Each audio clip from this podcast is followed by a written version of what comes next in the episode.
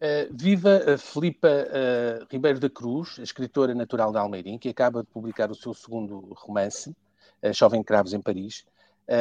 e eu gostaria de começar esta nossa conversa por falarmos um pouco sobre, sobre si. a Filipa é licenciada em Direito. O que é que faz profissionalmente? Então, desde já, obrigada pela disponibilidade para fazermos esta entrevista. Uh, eu sou jurista, uh, eu trabalho neste momento na Associação Portuguesa de Apoio à Vítima, no Gabinete de Lisboa, uh, e, portanto, o meu trabalho é prestar apoio jurídico a vítimas de, de crime o que acaba por incidir muito na minha área de especialização. Um, já tive também no meu percurso outras experiências, como por exemplo um estágio na área da diplomacia, mas neste momento uh, estou a trabalhar com vítimas de crime, portanto, na área do direito criminal. É também apaixonada por causas sociais, viveu em Atenas há algum tempo e foi voluntária numa missão humanitária com refugiados. Como é que foi essa experiência, Filipa? Foi uma experiência, para já que eu já sonhava ter há muito tempo. Um, sempre me imaginei a trabalhar com população uh, mais vulnerável e, neste caso, população refugiada uh, em Atenas, de facto, estava numas, numas condições bastante vulneráveis e foi nesse sentido que eu uh, tive a oportunidade de abraçar uma missão humanitária em Atenas um, e uh, onde trabalhei em campo de refugiados e num abrigo da, do Serviço Jesuíta para os Refugiados. Um, no fundo foi, uma, foi um alcançar de um sonho para mim, a título pessoal, e o abraçar de uma missão que me ficará uh, para sempre, porque claramente as pessoas e as histórias de vida e os percursos de cada um daquelas pessoas que eu conheci uh, inevitavelmente vou marcar também tudo aquilo que eu possa fazer uh, daqui em diante. Um, e, e, de facto é uma experiência que eu gostaria claramente de repetir, de poder voltar um, a ir para a Grécia ou para outro país onde possa prestar também o meu apoio a esta população refugiada é um, um, problema dos nossos dias. Uh, de um lado temos as guerras no Médio Oriente e depois as populações deslocadas e os milhões de, de pessoas que acabam refugiadas uh, em países vizinhos e a fugirem também para a Europa também por motivos económicos ou de guerras. Como é que a, a, é uma coisa, são imagens que vemos todos, todos os dias na televisão uh, que se vão aproximando de nós aqui na Europa, porque as pessoas procuram a segurança que a Europa ainda oferece em termos de segurança e das suas próprias vidas.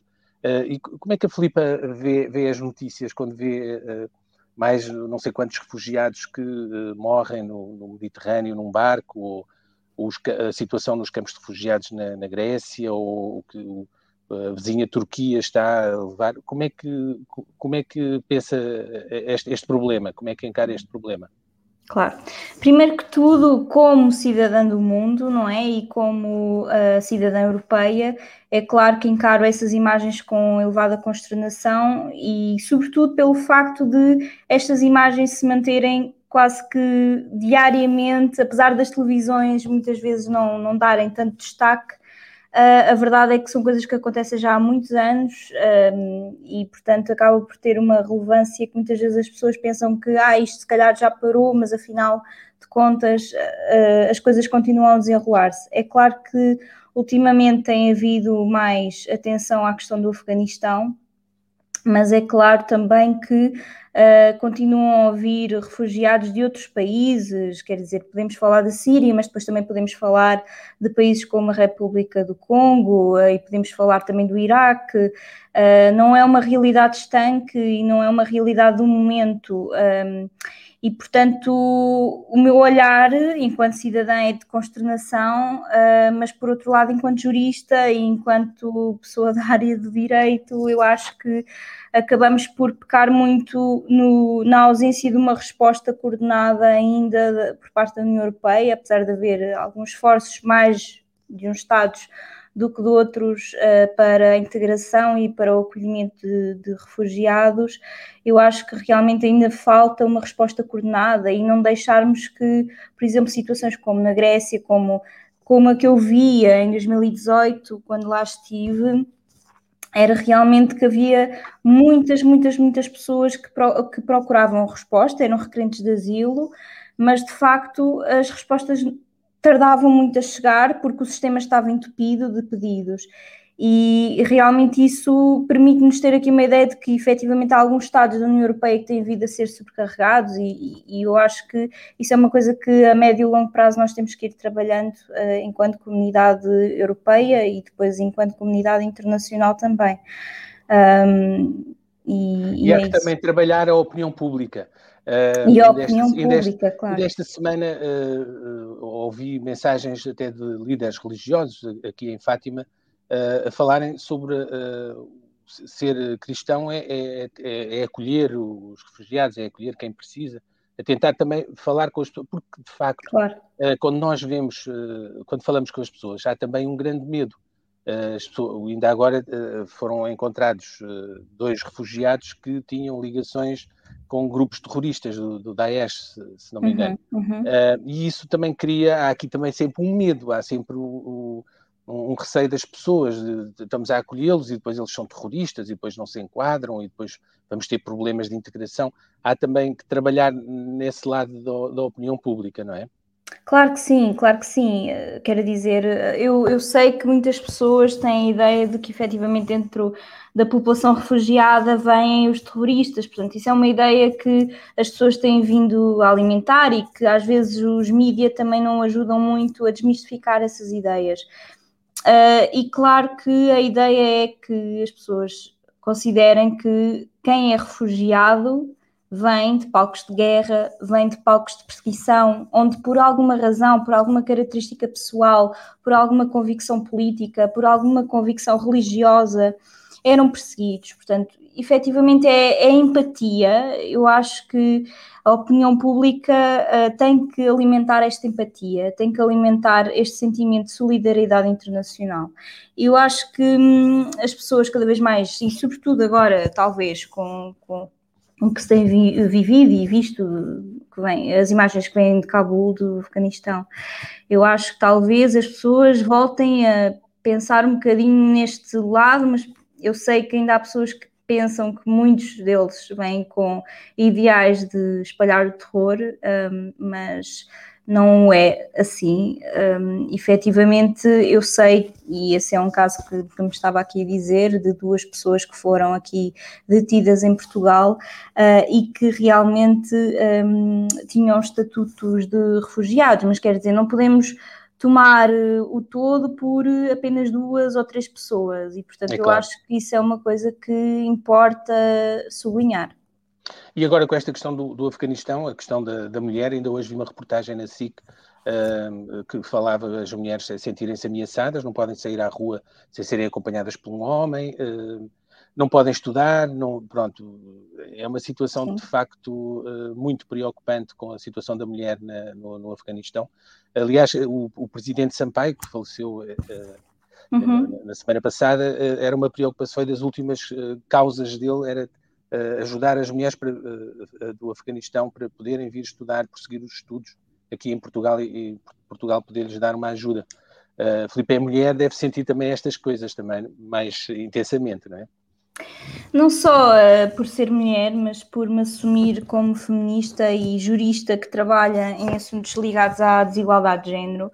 É claro que a situação é enfim, assustadora, porque de facto há uma regressão enorme daquilo que já se ia implementando no Afeganistão. Um, eu, enquanto estive na Grécia, eu conheci várias pessoas de nacionalidade afegã e realmente um, e tenho vindo a falar eh, com, com, com, estes, com estes meus amigos e de facto aquilo que eles me transmitem é que efetivamente têm família, mulheres uh, na família, portanto ainda no Afeganistão e que as pessoas estão a tremer de medo dentro das quatro portas à espera que alguém entre a ver efetivamente se elas estão a cumprir as regras que agora estão novamente a ser, a ser impostas. E, portanto, é, é claro que é uma grande preocupação, mas, sobretudo, um, eu acho também que a comunidade internacional, apesar de não ter poder para afirmar regras dentro de cada país, não é? Portanto, o, direito internacional não é um direito que se imponha assim desta forma, mas que efetivamente a comunidade internacional tem que sancionar de alguma forma este tipo de comportamentos, talvez não já já, mas à medida que o sistema talibã se vai consolidando e perceber quais são os reais impactos, além daqueles imediatos que nós estamos já a ver, a ver os reais impactos uh, que vai ter na sociedade e, nomeadamente, a nível, a nível da, da desigualdade e, e do, do, da violação com, completamente que nós andamos a ver do, dos direitos das mulheres. Um, de todo modo, portanto, acho que é uma, uma resposta da comunidade internacional que não será já para amanhã, parece-me a mim. Uh, e voltando a falar um pouco sobre, sobre a, a Filipa, um, tanto quanto sei, eh, começou muito cedo a, a, escrever. Eh, aos 17 anos publicou o seu primeiro romance, uh, Onde Param os Anjos. Sim. Uh, o, o, que é que representa a escrita para a Filipa?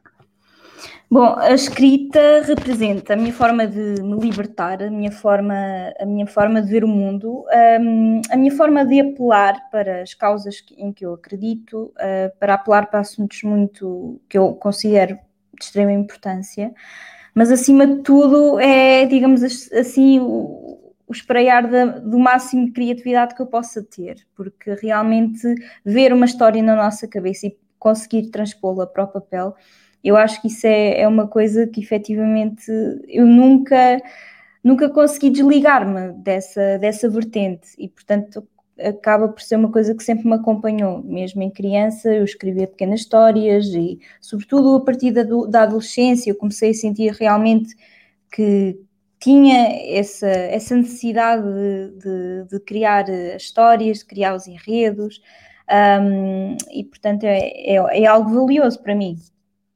Houve assim, algum escritor ou alguma escritora que, que a tenha inspirado e, e que sirva de referência?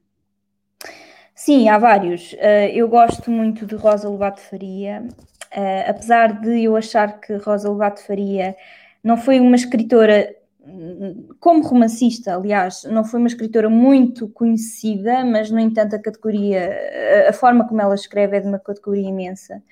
Um, mas também, eu também gosto muito de Saramago e essa de Queiroz, porque me identifico muito com a sátira, com o sarcasmo, com a crítica social que eles tão bem fazem e para mim isso acaba por ser um motorzinho, digamos assim, também de inspiração, sim. Este primeiro romance onde param os anjos, o, que é que trata, eh, do, que, do que é que a Filipa fala neste romance? Uhum. Então, este livro, eu só gostaria de dizer, eu comecei a escrevê-lo com 16 anos. Um, este livro é, digamos que, uma, um romance em torno de uma personagem principal uh, que tem aqui um papel muito importante na descoberta de uma rede criminosa de tráfico de seres humanos um, em Moçambique e, portanto, é, gira tudo à volta desse esquema. Portanto, acaba por ter aqui uns lives de policial, na medida em que a, a, a personagem principal acaba mesmo por tentar um, investigar aquela rede e, e, acaba por ser um romance que eu acho que vai muito no sentido da descoberta uh, deste esquema de, de, tráfico de seres humanos em busca da justiça. A personagem principal é, é marcada pelo sentido de justiça, pela perseverança, pela coragem em momentos tão difíceis da sua vida, ainda entregar-se a esta causa de descobrir uh, aquelas vítimas daquele, daquele crime e conseguir eh, restituí-las à liberdade. Um, e, e, e, basicamente é isso, não querendo desvendar tanto. Claro, as pessoas agora é que leiam, não é? Sim. Uh, e agora temos o, o, segundo romance, Chovem Cravos em Paris. Uh, Apresentou-o agora na Feira do Livro em Lisboa. Uh, Fala-nos uhum. um pouco deste romance, uh, como é que nasceu a ideia, do que é que trata o romance? Uhum. Então, este romance eu comecei a escrevê-lo com 18 anos, logo após ter uh, acabado e, e, publicado o primeiro. Um, é um livro que uh, retrata a vida de uma artista residente em Paris, um, que uh, tem naquele momento um bloqueio criativo. Um, ninguém sabe muito bem quem é aquela pessoa, portanto, é uma pessoa que vive com várias pessoas, mas estas pessoas não conhecem realmente a sua história, até que chega uh, uma nova pessoa ao sítio onde ela vivia e é a partir daí que o, o enredo se começa a desenrolar com maior, com maior rapidez, digamos assim. Uh, é um livro que foi inspirado em acontecimentos reais, na verdade, alguns dos acontecimentos que eu, uh, que eu acabo por narrar na história são baseados em factos que me foram transmitidos, de vivências de um bisavô que participou na Primeira Guerra Mundial que retrata a vida rural, sobretudo na zona de São Vicente do Paulo, em Santarém. Uh, e ao mesmo tempo faz-se o contraste entre várias épocas um, de Portugal, século XX, um, e depois a vida cosmopolita dos anos 70 em, em, Paris, onde também vivi durante um ano e que acabou por ser um motor também de, para conseguir terminar este, este livro. Muito bem. Uh, fica uh, aguçada a curiosidade de, de, quem nos estiver a, a ouvir para que uh, leiam o, este romance e resta-me agradecer-lhe a sua presença, Filipe. Obrigada. Obrigada.